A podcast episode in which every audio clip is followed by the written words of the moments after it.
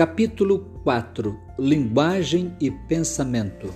Número 1 A fotografia como linguagem. O fotógrafo está sempre buscando princípios como luz, cor, textura, contraste, tema e enquadramento, esperando que eles marquem seu estilo e diferenciem sua foto das demais.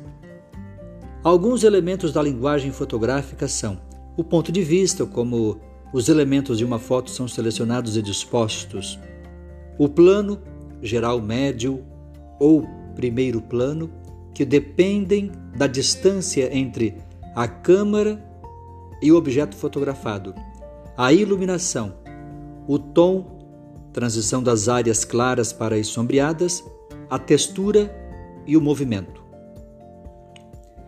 Nessa foto, você vai observar em seu livro, na página 44, da série A Tropa de Elite, vemos uma figura humana sobre fundo branco. Trata-se de um homem adulto, na meia idade, vestido com camisa, calças jeans e botas desgastadas de cano alto e usando um capacete de motocicleta. Sobre a camisa e pendurado ao pescoço traz o que parece ser uma bolsa ou mochila vazia. O braço esquerdo e parte do corpo estão encobertos por meio cilindro de plástico azul. A mão direita empunha um cabo de vassoura com uma broca na ponta e pregos nas laterais da mesma extremidade. Esse homem está vestido e armado para se defender e lutar, mas não tem a pose de combatente. Pelo que se pode ver de seu rosto sério, depreendemos que está mais resignado do que combativo. O fundo neutro e o isolamento do fotografado só aumentam a sensação de inutilidade da luta desigual com a polícia militar. Da perspectiva da linguagem fotográfica, o fotógrafo usou o ponto de vista central, o plano geral, que abrange toda a figura, e a iluminação frontal e rebatida, a fim de eliminar qualquer sombra do chão, o que contribui para criar a textura das roupas, das botas e do barril de plástico azul, usado como se fosse um escudo.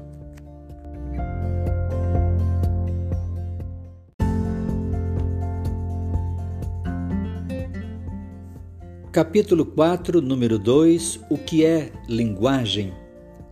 A linguagem é um instrumento que nos permite pensar e comunicar o pensamento, estabelecer diálogos com nossos semelhantes e dar sentido à realidade que nos cerca.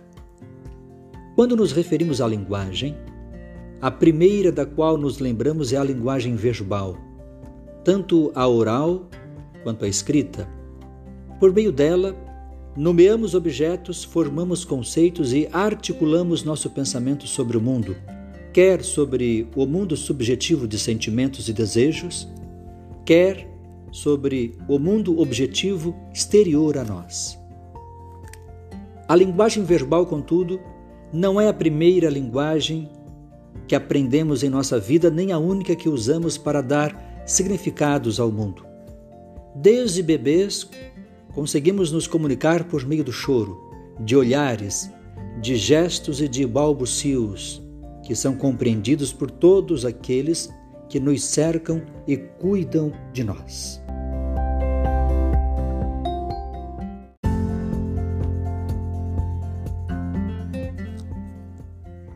Capítulo 4, número 2, tópico 2 Estrutura da linguagem. Toda linguagem é um sistema de signos. O signo, segundo a definição do filósofo Charles Sanders Peirce, é uma coisa que está no lugar de outra sob algum aspecto. Por exemplo, o choro de uma criança pode estar no lugar do aviso de desconforto, de fome, de frio ou de dor. Ou pode estar no lugar simplesmente da frustração por não ter conseguido o que queria o choro pode ser signo de todas essas coisas e, para decifrá-lo adequadamente, Precisamos saber o contexto em que ele ocorre e ter familiaridade com a criança que assim se expressa. Os números e as palavras também são signos, isto é, estão no lugar das quantidades reais de objetos ou do próprio objeto. Ainda para Peirce, o homem só pensa por signos e por outros símbolos exteriores. Quando digo, há quatro assaltantes lá fora, estou me referindo à quantidade e à existência real de quatro pessoas, armadas ou não, que conduzem ou estão prestes a iniciar um roubo do lado de fora de onde estamos. Conforme o contexto, a afirmação pode funcionar como simples constatação de um fato: está acontecendo um assalto. Mas fiquem calmos, ou como aviso de perigo, chamem a polícia, corram, escondam-se, na esperança de que algo possa ser feito para resolver o problema.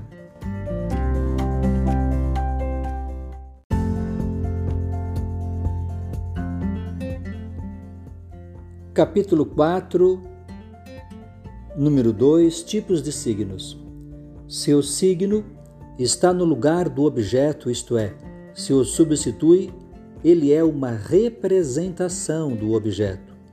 Um objeto pode ser representado de várias maneiras, dependendo da relação que existe entre ele e o signo. Vejamos um exemplo. Um carro pode ser representado por uma fotografia, por um desenho, pela palavra carro, pelo som de seu motor acelerando brom. Cada um desses signos, fotografia, desenho, palavra e som do motor, mantém uma relação diferente com o objeto carro. Quando a relação é de semelhança, temos um signo do tipo ícone.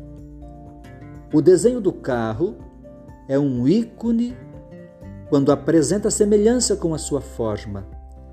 A representação do carro por meio do brum também é um ícone, pois tem uma semelhança sonora com o ruído do motor em aceleração. Se a relação é de causa e efeito, uma relação que afeta a existência do objeto ou é por ela afetada, temos um signo do tipo índice. A fotografia do carro é um índice de sua existência porque toda fotografia é resultado da ação da luz refletida por um objeto e captada pela câmera. Ou seja, o objeto fotografado esteve em frente à câmera no momento em que a fotografia foi feita. Outros exemplos. A chuva pode ser representada pelo signo indicial nuvem, causa da chuva, ou chão molhado, consequência da chuva. A fumaça ou cheiro de queimado são signos indiciais de fogo os sinais matemáticos, mais, menos, vezes e dividir, quando colocados ao lado de números, são signos indiciais das operações que devem ser efetuadas. A febre é signo que indica doença. Todos esses signos indicam o objeto representado. Se a relação é arbitrária, regida simplesmente por convenção, temos o símbolo. As palavras são o melhor exemplo de símbolo, mas há muitos outros. Nas culturas ocidentais, a cor preta é símbolo de luto. O uso da aliança no dedo anelar da mão esquerda simboliza a condição de casado. O desenho de um coração simboliza amor, amizade.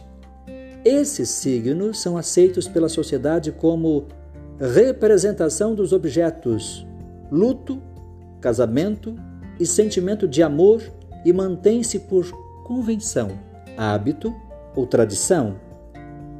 Como só o ser humano é capaz de estabelecer signos arbitrários, regidos por convenções sociais, dizemos que o mundo humano é simbólico. Os animais são capazes de entender apenas ícones e índices. Os cachorros, por exemplo, utilizam o signo indicial cheiro. Eles são capazes de reconhecer o cheiro do dono em uma roupa, em um lugar. E o cheiro indica a presença do objeto, dono, que ele procura. Ele reconhece ainda o tom de voz e as ações que indicam passeio, castigo ou hora de comer. Podemos explicar um signo por meio de outro, inclusive misturando linguagens. Para explicar o signo palavra casa para uma criança, podemos fazer um signo desenho de uma casa. O desenho, nesse caso, é um segundo signo que interpreta, dá sentido ao primeiro pela semelhança com o objeto representado.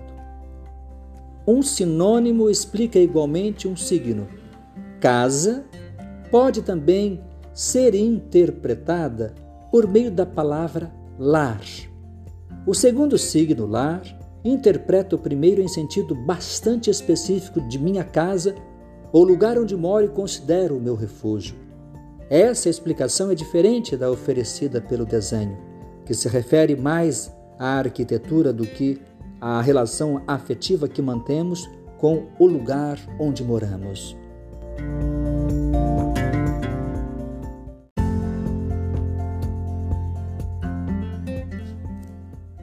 Capítulo 4 Outros elementos da linguagem. Precisamente por ser um sistema de signos, toda linguagem possui um repertório, ou seja, uma relação de signos que a compõe.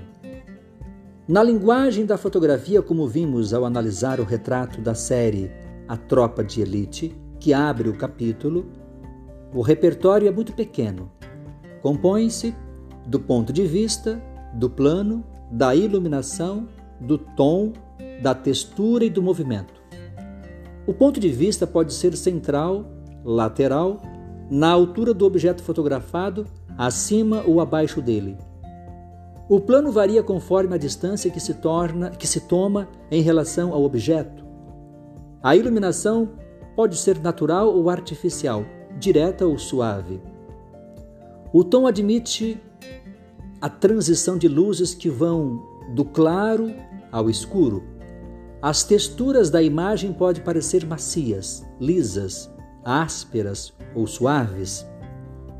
E o movimento pode ser brusco, leve ou o objeto pode estar em repouso.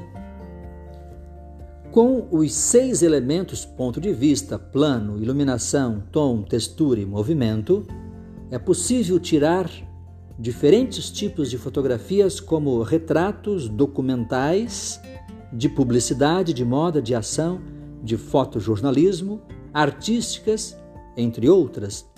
O repertório das linguagens verbais, ou línguas, como são chamados, ao contrário, é bastante amplo e costuma ser relacionado em dicionários. A linguagem musical tonal para compor seu repertório dentre todos os sons possíveis, seleciona alguns, denominados Dó, Ré, Mi, Fá, Sol, Lá, Si, acrescidos de semitons, sustenidos ou bemóis. Além do repertório, também é preciso que se estabeleçam as regras de combinação dos signos. Quais podemos usar juntos, quais não podemos? Na linguagem fotográfica, ponto de vista, plano, iluminação, tom, textura e movimento podem ser usados como o fotógrafo quiser. Na linguagem verbal, do ponto de vista semântico, não podemos combinar signos que tenham sentidos opostos, subir, descer, nascer, morrer, etc. Não podemos dizer o menino é gordo, magro, porque esses adjetivos são antônimos, contrários. Mas podemos dizer: o menino é mais gordo do que magro. Como último passo, a linguagem deve estabelecer as regras de uso dos signos. Em que ocasiões devemos chamar as pessoas de senhor, senhora ou de você? Precisamos usar preto em um funeral ou podemos usar qualquer roupa discreta? Só quando conhecemos o repertório de signos, as regras de combinação e as regras de uso desses signos, é que podemos dizer que dominamos uma linguagem.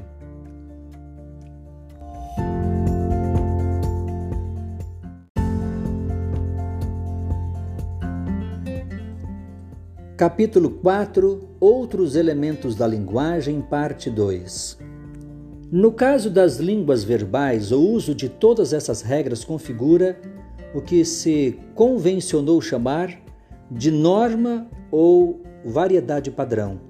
Em toda língua, no entanto, há diversas variantes dialetais, ou seja, modos como a língua é realmente usada por alguns grupos ou comunidades. Esses falares desviam da norma padrão, mas também têm suas próprias normas. Podem ser chamados de dialetos, abrangendo os diferentes falares populares que vão depender da região geográfica, da etnia, da classe social, da faixa etária e assim por diante.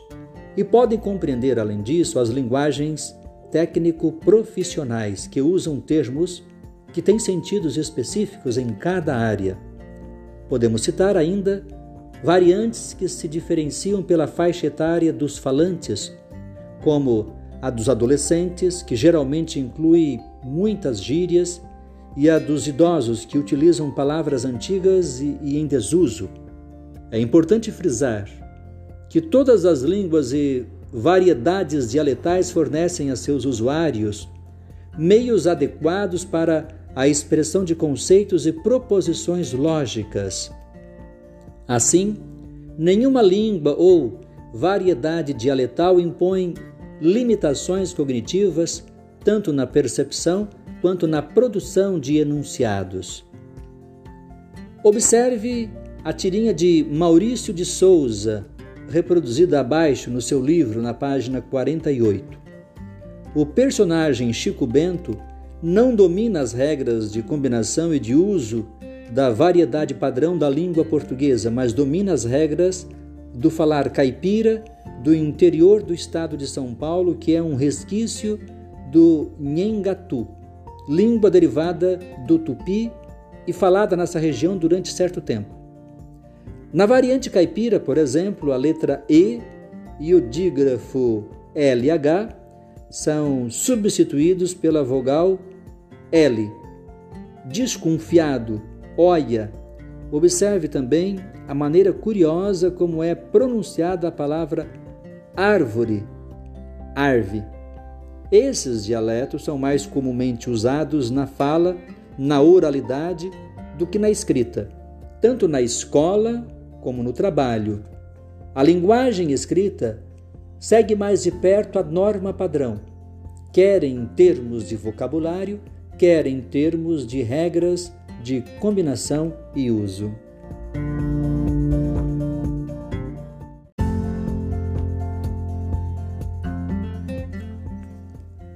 Capítulo 4 A construção da significação.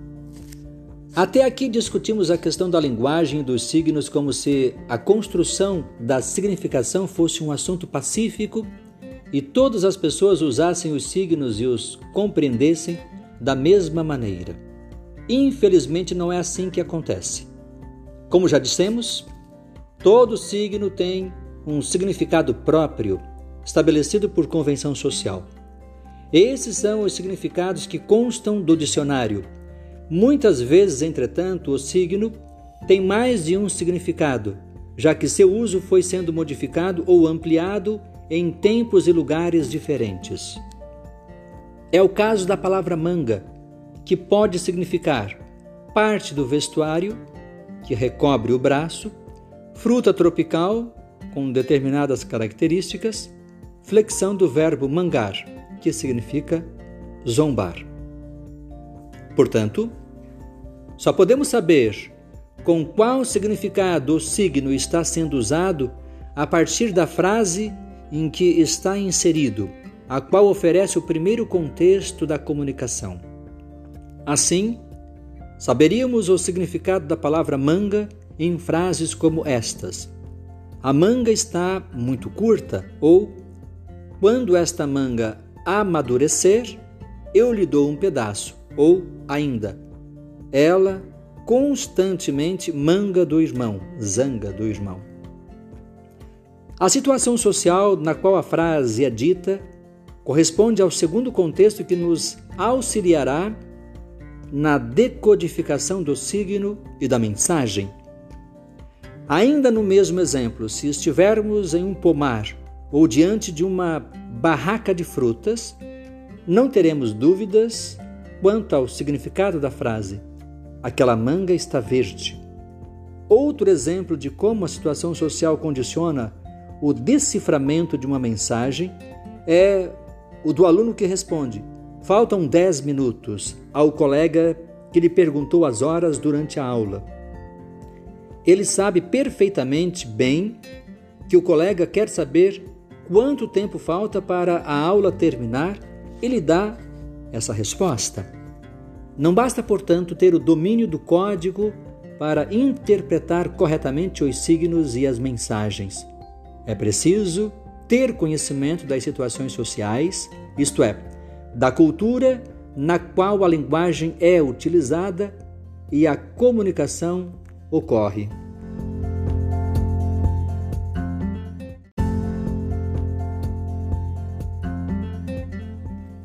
Capítulo 4 Tipos de linguagem. O ser humano criou e continua criando vários tipos de linguagem que lhe permitem pensar as diversas facetas da realidade e também se expressar e se comunicar com seus semelhantes. Temos a linguagem matemática, a da informática, as línguas diversas, as linguagens artísticas, arquitetônica, musical, pictórica, escultórica, teatral, cinematográfica e as gestuais da moda, espaciais e outras. Os avanços da tecnologia nos obrigam a adaptar as linguagens já existentes e a criar novas, mais adequadas às necessidades da contemporaneidade. Será que todas essas linguagens se estruturam da mesma forma?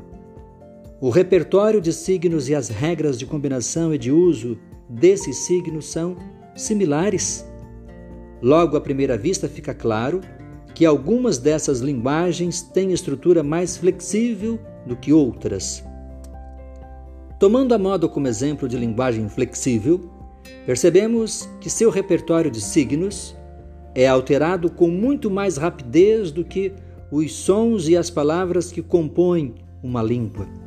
Há signos que caem em desuso, como o espartilho, e há outros que são introduzidos a cada nova estação, como as sandálias abotinadas. Quanto às regras de combinação, elas também são variáveis. Hoje, é possível usar botas e outros calçados pesados com roupas de tecidos leves, criando um grande contraste. A sobreposição de peças do mesmo gênero, como blusas usadas umas sobre as outras, continua na moda. Há alguns anos isso seria inadmissível e considerado de mau gosto. Em relação ao uso, podemos dizer o mesmo. Hoje, os shorts e o jeans podem ser usados em ocasiões mais formais. Roupas femininas, que eram consideradas de uso íntimo, como a combinação desde o final do século XX, passam a ser usadas como peça principal à vista de todos.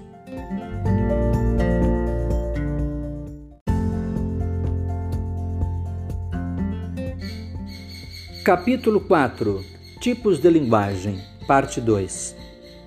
A flexibilidade característica da linguagem da moda decorre do fato de que ela não se estabelece como as línguas faladas por meio de um processo de cristalização social. Ao contrário, ela é ditada por um pequeno grupo de costureiros, desenhistas e editores de moda que, por estarmos em uma sociedade capitalista, incentivam mudanças que estimulem o consumo. No outro polo, podemos usar como exemplos as linguagens de computador, a Visual Basic e a JavaScript, entre outras, que são fortemente estruturadas e bastante inflexíveis. Essas linguagens têm um número limitado de signos e de regras de combinação, e o computador só responderá dentro desses limites. Por exemplo, se errarmos uma letra de um endereço eletrônico, a mensagem não será enviada. As linguagens artísticas constituem um meio-termo. Por um lado, respeitam a especificidade de cada campo artístico. Por outro, tendem a explorar esse campo e as possibilidades de cada linguagem até seu limite máximo. E é exatamente a essas explorações que devemos o desenvolvimento e a criação de novos estilos e técnicas. Em relação à linguagem do desenho, por exemplo, é possível desenhar com um único fio preto, contornando pregos galvanizados para formar uma trama contínua, da qual sobressai a figura de uma mulher, como fez Kumi Yamashita, e até mesmo com um raio laser sobre as paredes de edifícios, ver a página anterior, página 49. É importante lembrar neste ponto que as linguagens só se desenvolvem em função de projetos. As linguagens artísticas, por exemplo, por serem mais flexíveis, podem se estruturar e reestruturar a partir de projetos específicos. No caso das artes visuais, as regras da perspectiva só foram descobertas e usadas na pintura porque o projeto do Renascimento era o de retratar o mundo como ele é visto, e para isso era importante inventar uma técnica para representar a tridimensionalidade, altura, largura e profundidade, sobre uma superfície bidimensional, altura e largura.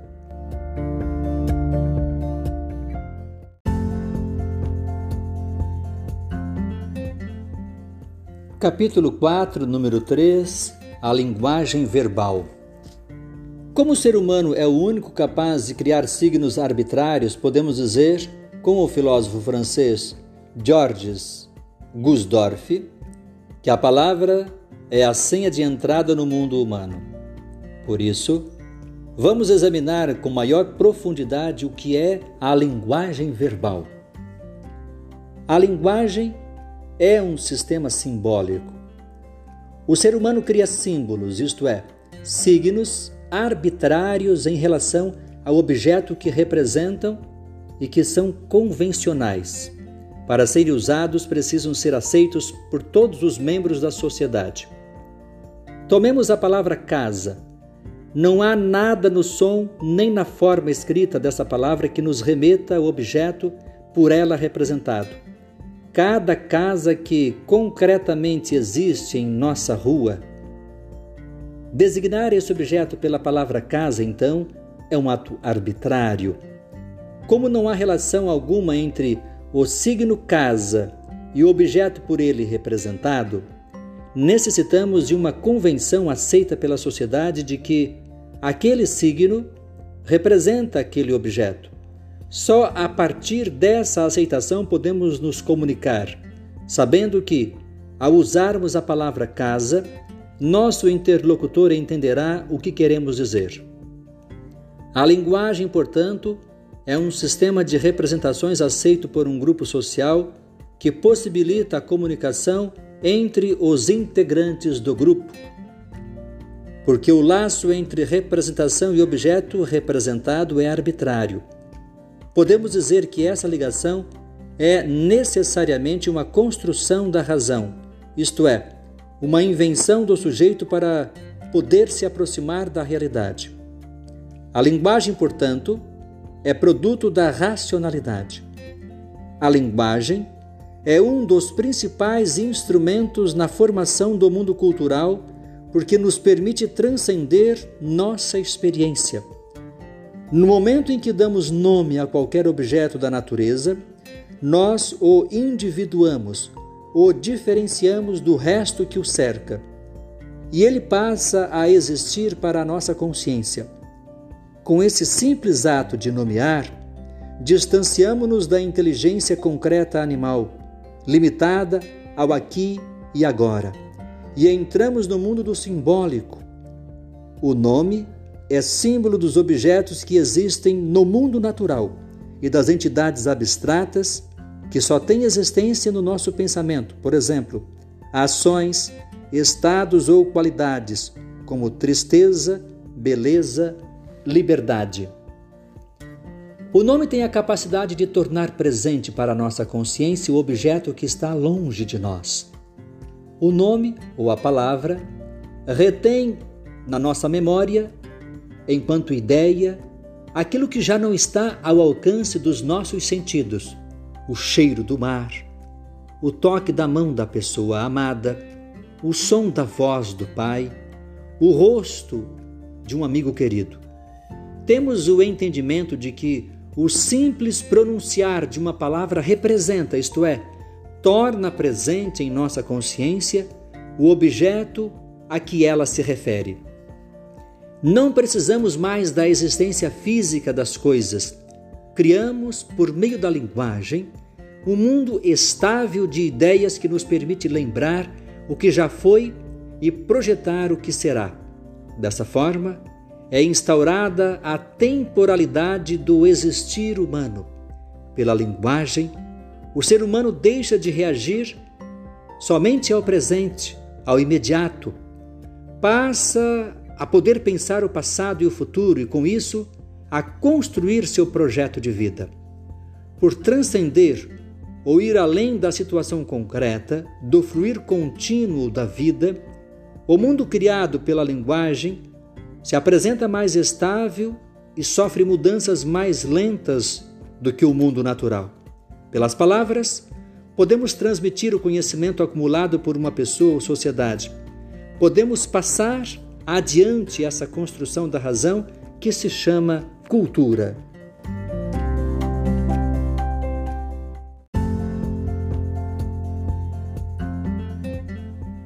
Capítulo 4, número 4 Funções da linguagem. E para que servem as linguagens? O linguista contemporâneo Roman Jacobson propôs uma abordagem bastante ampla das funções comunicativas da língua verbal, que também pode ser usada para as demais linguagens. Na década de 1950, após ter conhecido os trabalhos de Charles Peirce, Jacobson percebeu a necessidade de uma semiótica que firmasse a linguagem como elemento de comunicação humana por excelência. Jacobson distingue seis fatores fundamentais na comunicação verbal que dão origem a seis funções linguísticas diferentes. Esses fatores podem ser esquematicamente representados da seguinte forma: emissor, contexto, mensagem, contato, código e destinatário. Esse esquema corresponde a outro das funções linguísticas originadas por cada um desses fatores: expressiva, referencial, poética, fática, metalinguística e conotativa. Vejamos mais detalhadamente do que se trata cada uma dessas funções. A função referencial é orientada para o contexto da comunicação, isto é, refere-se ao que está ao nosso redor, como as afirmações: hoje faz frio. Isto é uma entrevista. Este sapato está apertado. A função expressivo-emotiva está centrada no emissor que declara sua atitude afetiva sobre o assunto do qual está tratando, como em uma poesia lírica ou em xingamentos. A função conativa é orientada para o destinatário, invocando-o: Ei, você aí! ou dando-lhe uma ordem. A função fática tem por objetivo estabelecer, manter ou interromper a comunicação as expressões bem, pois é ou escuta, usadas no início da frase, sem ligação com o que vem depois. Na função metalinguística, a mensagem discute o uso do próprio código, esclarecendo-o, como quando perguntamos o significado de uma palavra. Também pode ser o caso de uma linguagem comentar outra linguagem, como, por exemplo, a leitura de uma obra de arte. A função poética é aquela que visa a mensagem em si, colocando em evidência sua própria forma. A mensagem poética ou estética é sempre estruturada de maneira ambígua em relação ao código que lhe é subjacente, como trata com maior profundidade a unidade sobre estética desta obra.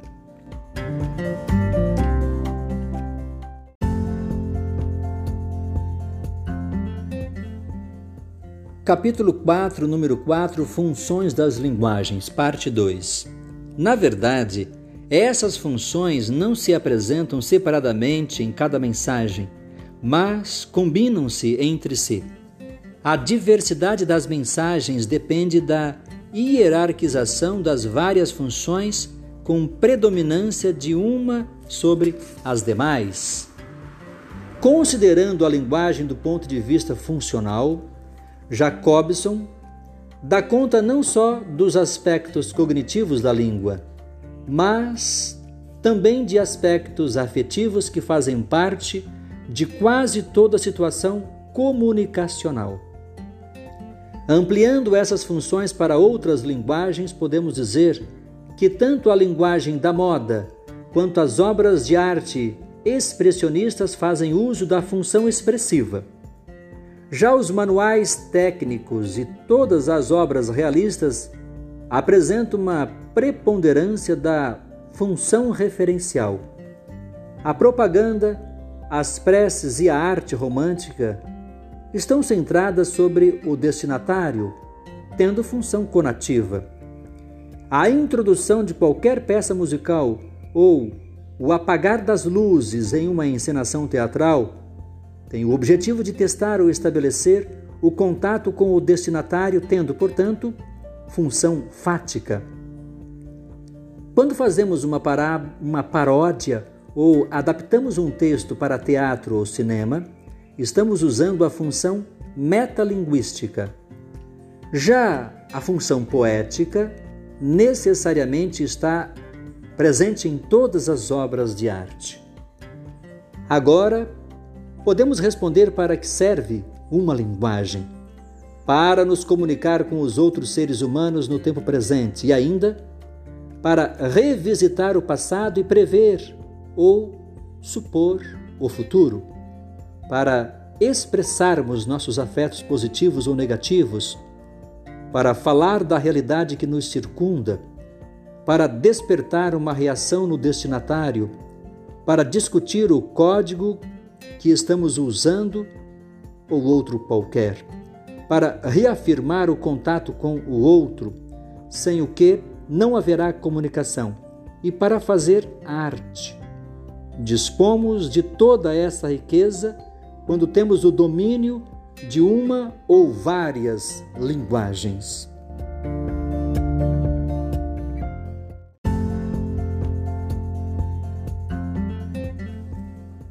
Capítulo 4, número 5 Linguagem, Pensamento e Cultura.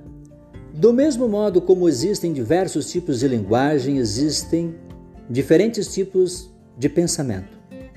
Há o pensamento concreto, que se forma a partir da percepção sensível, ou seja, da representação de objetos reais. É imediato, sensível, e intuitivo, e o pensamento abstrato, que estabelece relações não perceptíveis, que cria os conceitos e as noções gerais e abstratas. É mediato, precisa da mediação da linguagem irracional. Por exemplo, percebemos algumas laranjas sobre a fruteira, num espaço dado com disposição, cor e odor determinados. Essa percepção, portanto, é concreta, sensível. As laranjas estão ali, imediata, dispensa raciocínio e individual, diz respeito somente às laranjas da fruteira. Já quando realizamos a soma 4 mais 4, estamos lidando com uma noção geral de quantidade. Não encontramos o número 4 na natureza. Encontramos, encontramos certa quantidade de laranjas, abacates, meninos, etc., representados abstratamente pelo, pelos números que são construção da nossa razão. Leia o que afirma o filósofo polonês Adam Shaft, que nasceu em 1913 e faleceu em 2006. O processo de pensamento como processo cognitivo se verifica não só com o auxílio de meios linguísticos, signos verbais, mas também em unidade orgânica com os processos linguísticos. Poder-se-ia muito bem permutar as expressões pensar e experimentar processos linguísticos pois em ambos os casos nos referimos ao mesmo processo de pensar, com a única diferença de ênfase em um de seus aspectos.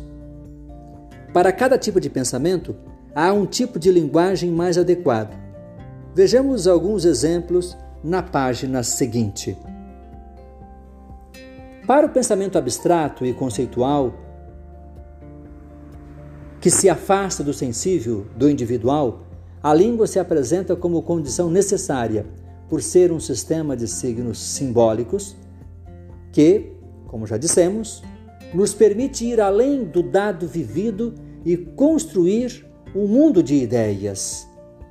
Ora, cada língua possui uma estruturação própria quanto ao repertório e as regras de combinação e de uso. Isso quer dizer que cada língua organiza a realidade de modo diferente das outras, pois estabelece repertório e regras diferentes.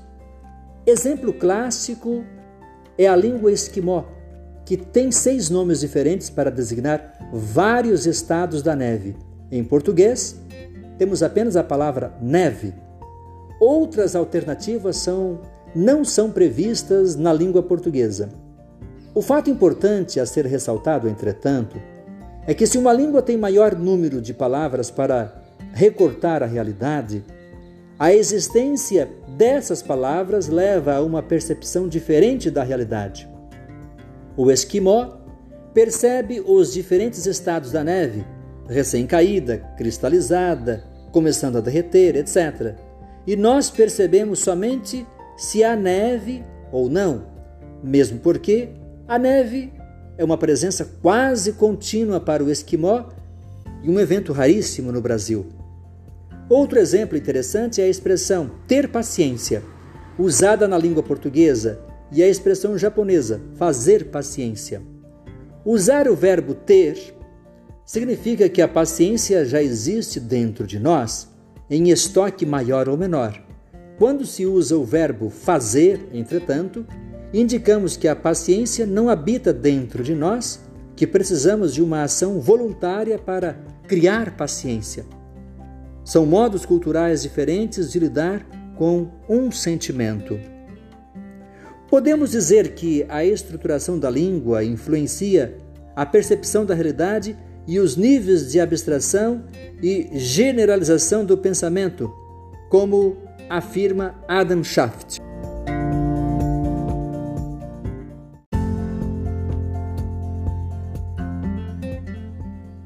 Capítulo 4, número 5 Linguagem, Pensamento e Cultura. Segunda parte. Outros tipos de linguagem, entretanto, em especial as linguagens artísticas, são mais adequados ao pensamento concreto, como veremos na unidade 7 sobre estética, quando trataremos da arte como forma de pensamento e de conhecimento. O pintor, por exemplo, está mais ligado ao mundo visual das cores e formas, e o músico está mais atrelado ao mundo dos sons que ao dos conceitos. Além de estruturar o pensamento, a linguagem mantém estreita relação com a cultura. Se, por um lado, as várias linguagens fixam e passam adiante os produtos do pensamento sob a forma de ciência, técnicas e artes, elas também sofrem a influência das modificações culturais. Nas línguas, há modificações semânticas e de repertório com base nas novas descobertas e no desenvolvimento da técnica. Nas artes, a reestruturação da linguagem responde a mudanças de valores, de anseios e de buscas no seio da cultura e de cada sociedade.